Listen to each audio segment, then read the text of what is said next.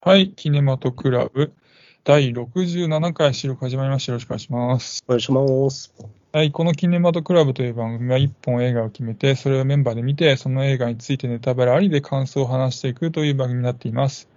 はい、それで今喋っているのが頭脳少年と言います。よろしくお願いします。お願いします。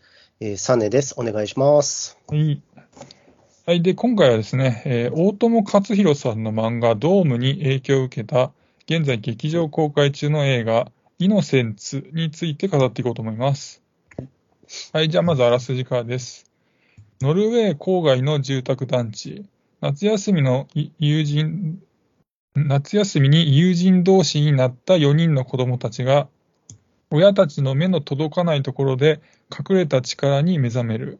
子供たちは近所の庭や遊び場で新しい力を試すが、やがてその無邪気な遊びが影を落とし、奇妙なことが起こり始める。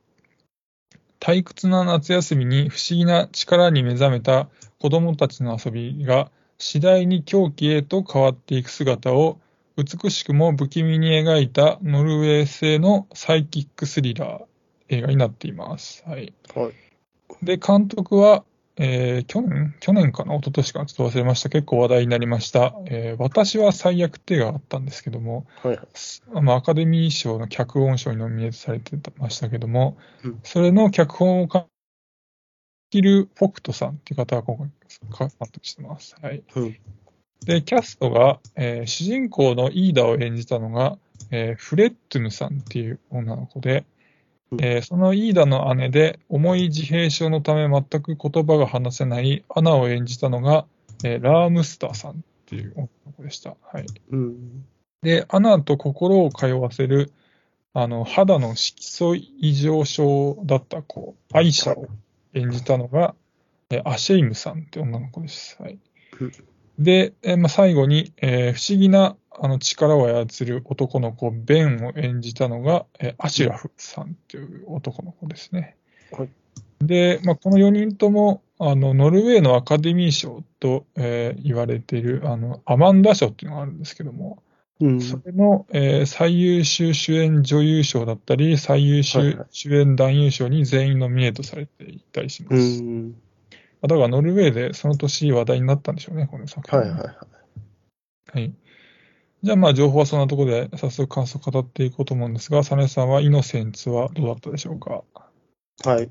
僕はね、ホラー映画としてかなり楽しめましたね。おおはいはい。なんかあの、子供の時って結構残酷なことをするとはいはい思うんですけど、そういうところがなんかうまく描かれてて、はいまあ、例えばアリを踏み潰すだったりとか、はいはい小さい動物を虐待したりとか、はい。なんか今大人になって改めて考えると信じられないような ことを、まあ、誰しもしたような気がするんですけど、ね。まあ、そういう要素がふんだんに詰まってて、はい。あの、ここ見た最近のホラー映画の中で一番ゾッとさせられねたあ作品。でしたね。で、他のホラー映画と違っていい部分としては、はい。子供たちがすごい無垢なんですよね。ね。あの、なので自分の能力がどれだけの被害を生み出すか理解できてなくて、うん。それを子供の時あるあると組み合わせることで、なんかとてつもない胸くその悪さみたいなのをなんか生み出してるなって思いました。はいはいあと、正常な判断量能力をまだ持ってない子供たちが、なんかはいそれを使ってしまう恐ろしさみたいなものを感じて、なんか僕らの世界でも、この武器を持った人たちが戦争を起こしてしまうのになんか通ずるものを感じて、そこも怖かったですね。はい。で、映像表現も超能力を使ってはいるんですけど、はい。派手な演出っていうものがあまりなくて、ね。そこもなんかリアリティがあってよかったなと思いました。はいはい。はい、そんなとこです。はいはい。はい。じゃあ僕、頭脳少年の感想ですけども、はい。結構、サネさんに近いところが多くて、はい。僕もかなり面白かったなと思ってて、うん、面白かったですね。に。少し気が早いかもしれないですけど、なんか今年のベストに上位に入るんじゃないかなってぐらい良かったです。はい。で、まあ、最初にちょっと言っとくと、まあ、僕、その大友克洋さんのドーム読んでない上での感想なんで、まあ、そのつもりで聞いてほしいんですけども、はい。まあ、まずテンポが本当すごく良くて、うん。で、緊張感が本当にずっと続くんで、全然飽きないんですよね、見ててね。うん。で、まあ、序盤はその子供たちの超能力の披露と、まあ、能力の目覚めが描かれてて、まあ、引き込まれるんですけども、まあ、それと同時に、そのサネさんも言われていた子供の持っている無垢なこの残虐性が、うんを描いていて、それが今作をすごくなんかヒリヒリさせるものにしてるし、うん。まあ、無垢だからこそ僕もすごく恐ろしいし、ドキッとしたんですよね。うん。で、まあ、中盤はその子供たちが徐々に対立していって、まあ、やるかやられるかみたいな緊張感がすごく良くて。うん、で、ラストは、まあ、今作のテーマである、この超能力を用いた、まあ、決戦のこうバトルがあって、はい。なんかこう、無駄な箇所が一つもないなと思ってうん。見てて、で、まあ、子供たちのキャラもみんなすごく立っていてよくて、うん本当全体的に素晴らしかったなと思いました。で、まあ、あとはまあ、違和感を感じるところが何にもなかったなと思ってて、こううん非常になんかスーって入っていく話で、うん。なんかこの細かいところが割と自分は気になりやすいタイプなんですけど、なんかすごく珍しい、もう何にもそういうところがなく楽しめる作品だったなってありましたうん。で、まあその理由の一つとしては、なんかこう団地っていう限られた空間と、まあその登場人、その登場人物の少なさとか、うん。まあその数人の子供と、まあその親、でしかもその親ってほとんど一人親だったりする感じの、そのシンプルな構成だったんで、はい。すごく見やすかったなっていうのも、まあスーッと入ってこれた、物語入ってきた原因かなとも思いました。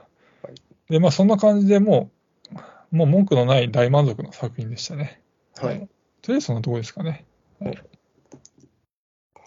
僕はあのー久しぶりにはいはい。映画館でホラーを見て、あの、あガタってなりましたね。ガタ、ああ、それびっくりみたいなことですか？びっくりして。ああのはいー女の子あ、主人公が逃げるところでなんか蛇に触れるみたいなあはいはいはい。とかあったじゃないですか。幻なんですね。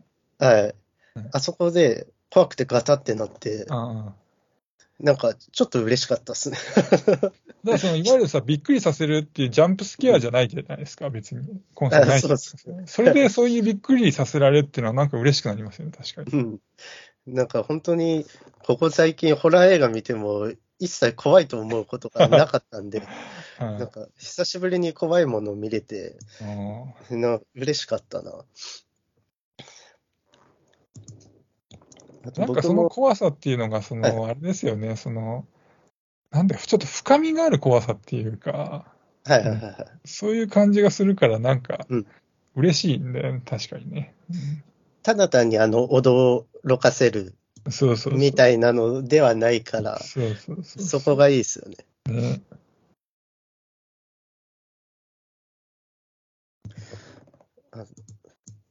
僕があと、あの、一番ゾッとしたのが、はい。あ猫を殺すとこあろです。あれね、はいはいはい。まうんあ、多分今作で一番印象的なシーンじゃないですか？うん。ね。あれ、なんか、あの階段の上から落として、ね足動か、あ足折れちゃってね。うん。で、ベンか。ベンが、あの、なんか、足でグッて頭を最後ね。踏みつぶして、これ、その殺、殺した方がいいよね、みたいな。そうですね。でもなんか、子供だったらやりかねないのかなとか。どうなんだろうね。うんだからあそこさ、その、うん。イーイーダはさ、あの、主人公の女の子イーダはさ、はいはい。そのミミズとか踏み潰したりするじゃん、最初に。はいはいはいうん。あそこまではあると思うんだよね、リアルにね。はい。うん。そう。で、そっからのさ、やっぱさ、なんか動物が大きくなってたりさ、うんそのね、人間に飼われる、飼われるじゃないですか。飼われるってかな、めでられる動物じゃないですか、猫は。あそうですそねの一線っていうのはやっぱでかいなとは思うんだけど、うん。うん。で、まあ、あそこって、その、あのシーンって僕猫好きなんで、僕も、はいはいまあ僕もっていうか、僕はその感情的には結構不快な思いだったんですけど、うん。でもあのシーンって、そのただ不快になるだけじゃなくて、その、団地っていう狭い世界で、そのうん子供の残虐性の、まあ、まあ、まあ、なんていうの本当に、本当の普通、そのなんてリアルな子供だったら初期段階ではない気がするんだけど、まあ、はい。あの、ベンっていう子供にとっては、あの子供のその残虐性の初期段階をこう描くってなると、うん。まあ、回不快はちょっと別としてますけど、まあ、適当なものだった、適当なシーンだったなと思ってて、はいはい。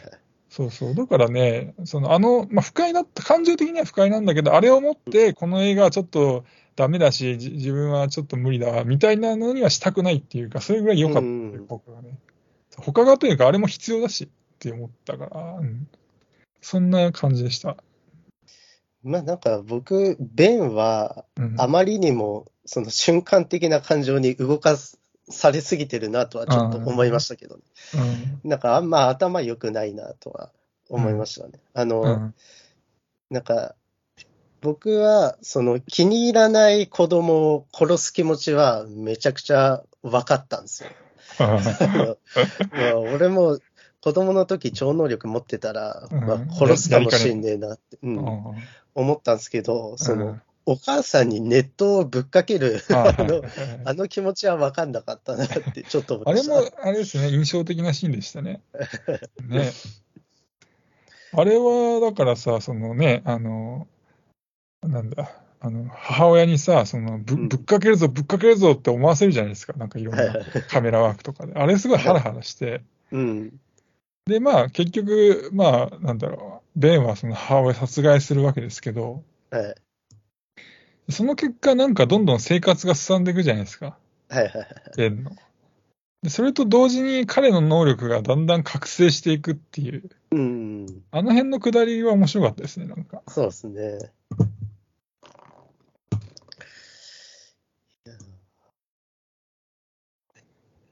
あとね、まあ、まあ印象的なシーンの話じゃないですけど、僕の中の、この今作が好きだった理由はいとしてはですね、まあ今作ってその、まあ現実世界にそのファンタジー要素が加わったっていう、まあセミファンタジーものなわけですけど、はい。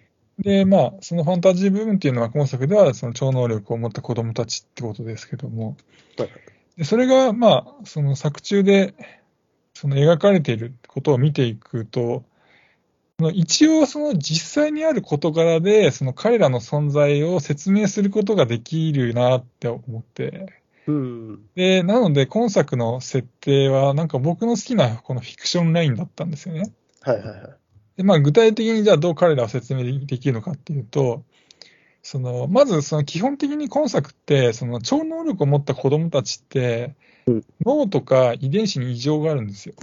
うん。あの例えば残虐なあの男の子、ベンはさ、あの、はいはいね、多分まあネグレクトっぽい感じというか、うん。そう一ですね人。親、まあね、ネグレクトまでいかない前でも親の愛情はあんまり受けずに受けた、あうんの育ったことによって、まあこれを実際にその、そういう子供って脳の前頭葉に異常をきたしちゃうんですけど、うん。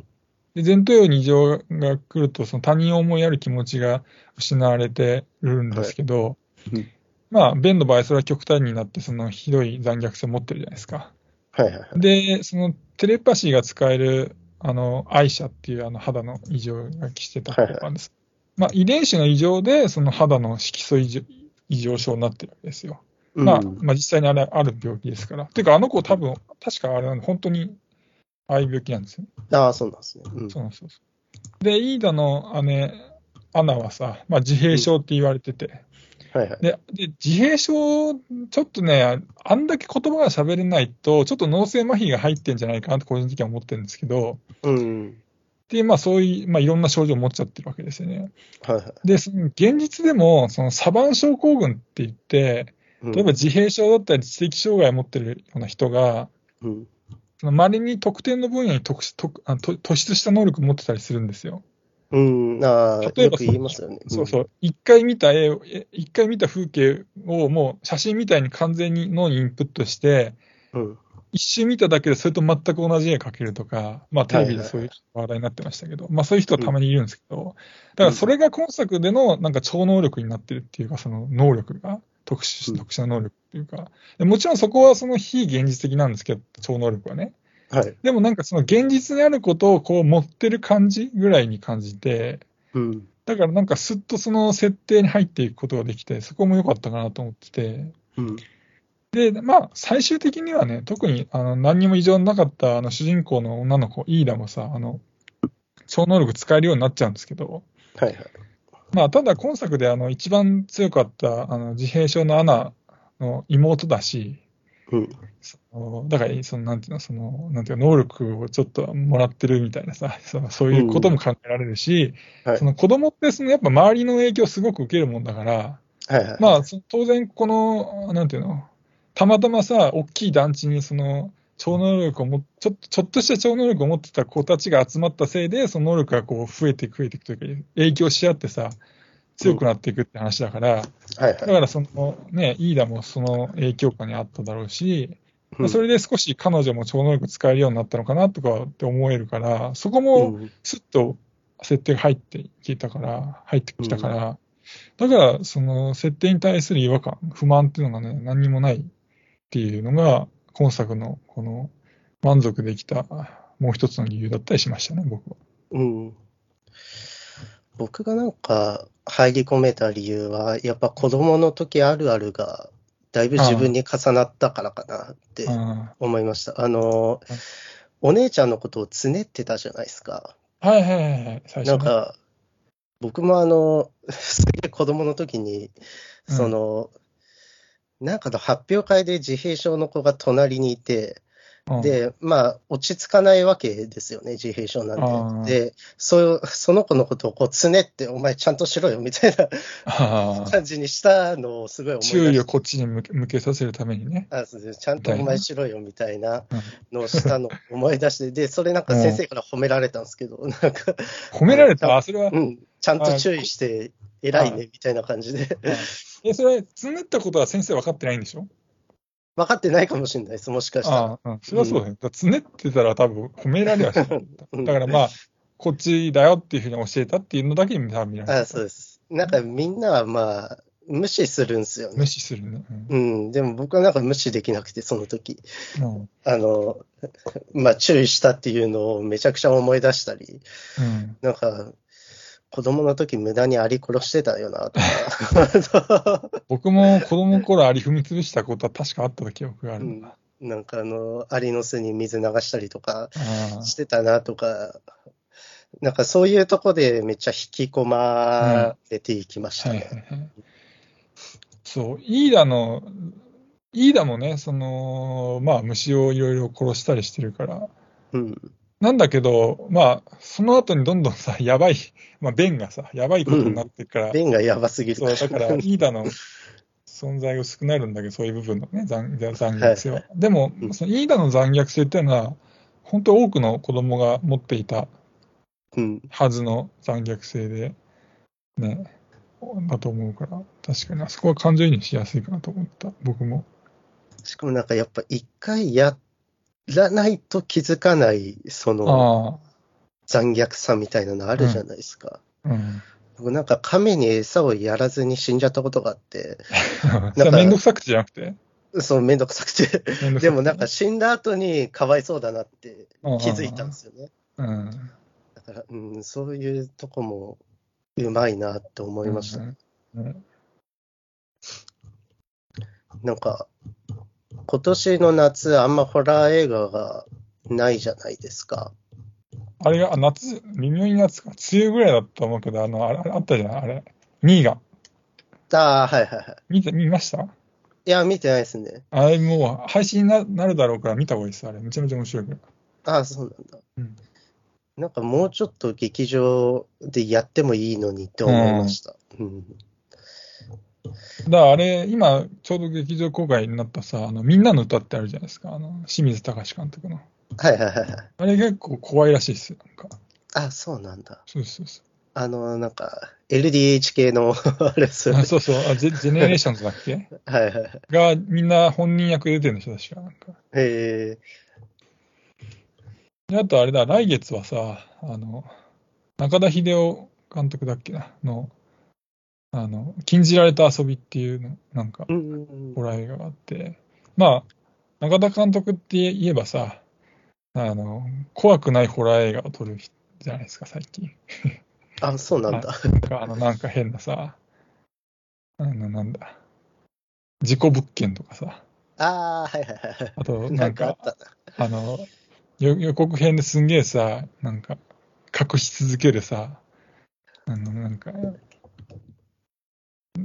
ななんか、もう、もうネネタバレしていいと思うんだけど、結構前だから、なんか、うんちょっとなんか動物らしいけど、なんかやばい動物が出てくるらしいけど、なんかさうん、え、えなんか、うん、そのなんか、まあそういう、あんま怖くない。あ、そうそうそう、森か。それがいる森森か。みたいなんで、僕スルーししようとも今回思ってたんだけど、はい試写見に行った人の話聞いたら、はい。その、まあ中田監督って言ったらリングじゃないですか。そうですね。大傑作の。うん。リングの次に良かったって言って言ってたマジか。それちょっと気になってきたな、みたいな感じで。うんなんか夏休みに合わせて、うんでかいのがドンみたいなの、今年、なんか日本では、あんまなかった。まあね、でかいのはないかもしれない。うん。だからそこにこれ食い込ませてもいいのにってうん思いましたけど、だから、あれねでしょ、もうちょっと劇場公開関数をってことでしょ？ああ、そうです、そうです。もう、なんかね、これね、その、最初さ、あの、あの、劇場、第1週目、まあ僕の近所の映画館の話だから、だけど、はい。第1週目がさ、あの、もう2回しかやってなくて、1日。うん、はいはいはい。これやべえぞって思ってさ、思ってたら、で 2週目になったら、変わんなかったんですよ、あの、はいはいはい。回数が。うん、で、か変わんないんだけど、まあ変わんないっていうのも、まあまあ、その、普通は減っていくもんだから、はいはい。まあ良かったなと思ってたんだけど、よりいい時間になってたんだよね、2回とも。ああ、そうなんだ。そうそう。だから多分ちょっと入ったんでしょうね、思ってたより。うん。多分その理由って結構 YouTube の、YouTube で映画を語る人界隈が騒いでるんですよ。この作ああ、品。はいはい。うん。そうそうそう。多分その影響で割と入ったのかなと思ってて。まあでもそんな大騒ぎはしてないじゃないですか、一般層は。全然。そうですね。うんまあ、一般層には刺さらないか。そもそも、まあ、まあ僕も読んでないけど、まあもちろんどんな漫画か、どんな話かぐらい知ってて、まあ知ってたけど、ドームとかさ、どうも。古古いじゃないですか、だってもうん、めちゃう。くちゃ古いです80年代とかでしょ、だってあれね。うん。じゃあ、じゃあ今の若い人、まあホラーなんかね、なんかで見たけど、今、ホラー映画劇場に見に行く人って若い人が多いらしいんですよ、傾向として。うん、そういうイメージはありますけど。ううん。そういう人にじゃあドームですよっつって、おドームかってならないよねってどう考えても。そうそうでもなんか、北米の人がそのドーム、いやいや、あれね、違う違う違う。ああ、あ監督はね、監督はそうそう。ドームだけど。そこチョイスするってなんか、センスめっちゃいいなって思まあ、いましたけど。監督はすごいね。そうそう。うん。でもあれだし、監督のインタビュー読んだけど、はい。その、まあ今作、日本の人はさ、まあもちろん、なんだ、映画語る人なんか特にドームなんか知ってるわけじゃん、中身も含めて。はいはい。だから、ここドームだよね、ここドームでだよね、みたいなさ、話になるらしいんだけど、うん、はいはい。その、まあだから、北欧の人たちとか、ドーム知らないらしくて、みんな。はい。だから、誰も、その、ここドームだよねって言われることなく、ここ面白い面白いって言ってくれるんだけど。日本の人はみんなここドームじゃん、ここドームじゃんって言われるから、うん。バレちゃったみたいなこと言ってて。あだからやっぱドーム、さすがに古い漫画だから日本以外は知られてないんだなって思ってね。そうそうまあなんか、洋楽をパクる日本のバンドみたいなの、同じような現象起きてますね。でも歌丸さんがこの間ラジオでこのイノセンツ語ってて、はいはいはい。歌丸さんも、まあ、ここドームだよねが多いから、うん。その原案ドームっていうのが書いた方がいいよねとは言いつつも、はいはいはい。むちゃむちゃ面白かったって言ってるから、うん。そうそう、だから僕ら、あ、だって結局、サネさんドーム読んでないんでしょ？読んでないです。うん。だから僕ら読んでないのはもちろん楽しめるし、うん。読んでない、あ、読んでる人も結結局楽しめるみたいね。はいはいはい。そうそうそう。だからやっぱ、そうだから、だからその、ポイントポイントではドームではあるんだけど、別に完全ドーム再現じゃないから当たり前だけど、うん。うんだから、なんだろう、たそう、パクリまではいかないみたいだから、うんうんだからどういう立場の人でも楽しめるんだなと思って。うん。だからこの作品のやっぱ強度高いんだろうなと思ってね、はいはい。思いました。あれ、ミッドサマーとかもこれぐらいの公開数でしたっけ？もっと公開されてましたよね。ドサマー僕劇場で見てないんだよな、確かに。ああ、本当ですか。でもミッドサマーと同じぐらいのなんか、インパクトというか、うん。良さは感じてるから、うんうん、それぐらいはやってもいいのになって思いますけど。だから、この映画って、その、さっきも言ったみたいに、一般層には確かに届いてないと思うんだけど、うん、映画好き界隈、特にホラー系、ホラーじゃないんだけどさ、これ別に。うん、まあ、ちょっと怖いのが、ドキドキするのが好きな層には、はいはいはい層はにはがっつり届いてるから、はい。そう、だから、なんかわ、わざわざさ、こういう SNS とかで、こう、年間ベストですよみたいなの上げる人、だある程度の映画好きの中では、なんかどんどん入ってきそうだな、みたいな感じのうんベ、ストに。これ子供が見たらどう思うんだろう。これ確か PG12 だったっけな、なんか。ああ、そうなんだ。ちょっと気になっちゃうな。ちょっとね、猫のシーンはね、あれはね、ああ、ちょっと、ちょっとうんねれないかもちょ。っと僕がもし親だったら、小さい子供にはちょっとやめた方がいいだろうなっていうと思う。うん、中、ちょっとね、個人的には中学生もちょっとやめた方がいいんじゃないかなと思う、ちょっと。うん、高校生まで行ったらね、まあ。ああ全然全然。そうん。うん、まあ、それぐらいね、あの、うん衝撃、衝まあ、しうん、まあ、まあ、衝撃って言っていいのかな。うん、うん、性はあるからね。まあ、だから、猫好きの僕が、そだから、衝撃を感じて、不快になるんだけど、それでもあのシーン、いらないとは言えないっていうぐらい、うんちゃんと必要性を感じるし、それと同時にさ、まあ、さっきもちょっと繰り返しになるけど、うん全然それによってこの作品が嫌にならないっていうのが、だからすごいよなっていう、このイノセンス。うん。それはやっぱ自分の中でやっぱ今年の中で重要な作品になるよなと思う思うってういうかねん。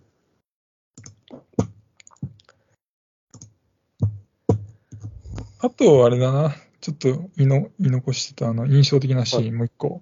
はいはい。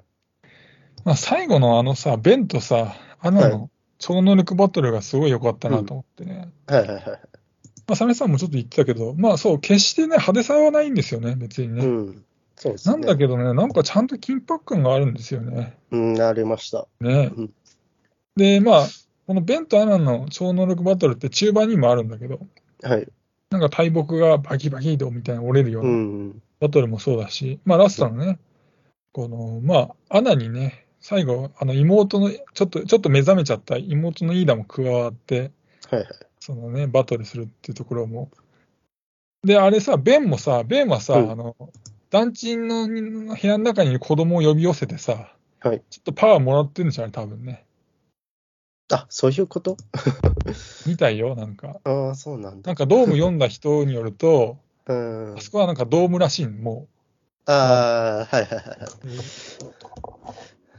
う。で、だからそういうさ、なんかさ、こう、他人、他の子供を巻き込んださ、まあまあまあ、そのベンと、あ、ベンじゃねえや、アナとさ、イーダは巻き込んだわけじゃないんだけどさ、協力タッグバトルなんだけどさ、そういうなんかこう巻き込んだ、こうガーっていうさ、あの水あ水がさ、波紋が出るような感じとかさ、ーはいはい。そうあの辺、いや、すごい良かったなと思ってさ、あそうかそうか。みんなを巻き込んだバトルだったんだ。多分ね、ベンはね、まあ、はいベンはさ、まあ、結局、なんだ、アナほどじゃなかったんだけどさ、はい。超能力、パワーはさ。うんとはいえ、多分だからさ、あれじゃん、だから他人操れんじゃん、ベンは。あそうですね。うん。そうそう、だから子供を操ってさ、うん。多分なんかもら、元気玉じゃないけどさ、はいはい。あ、なるほど。ももらってんで、あれ。うん。ああ、しっくりきた。うん。でも多分、あれなんだよ。全部はもらえなかったんで、うん。もらうほどの能力がないんで。だからあれさ、ベンが死死ぬじゃん、ベンも。はいはいはい。死んだ後普通に子供帰ってくじゃん、部屋に。だはい。から死んでないんでね、あの、エネルギーいただいてた子供たちは別に。うん、そうですね。そうそうまあ、だから多分、ベンとアナの能力は多分、まあ、ぎ五分五分ぐらいだったんだよ。うん。そうで、そこに二人子供のパエネルギーいただいちゃってたベンがちょっと押し押し始めたんだけど、そこにアナが加わ、アナじゃない、イーダーが加わって、はい押し返して、うん。ベンは死ぬっていうね。うん。そうそうそう。あの辺も面白かったなと思ってうね。ん。いや、面白かったな。ただあれだね、配信になったら、今日お休みのロンダさんにも見てほしいね。ああ、そうですね。もうぜひぜひ。うんランダさんもあれだね、予告編見て面白そうって言ってたから、もううん。僕も予告編見て面白そうだなと思ったけど、もうその期待通り、なんならちょい期待超えるぐらい面白かったかもしれない。うん。いや、朝と深夜しか僕の周りもやってなかったから、あ、そうなんだ。見に行けねえづらいよな、これって思う。うん。早く配信になってほしいですね。ね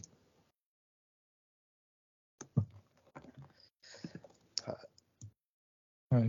あそんなとこかなそんなとこ。ろですかね。はい。ありじゃあ今日はこの辺にしておきます。ありがとうございました。失礼します。がとうございました。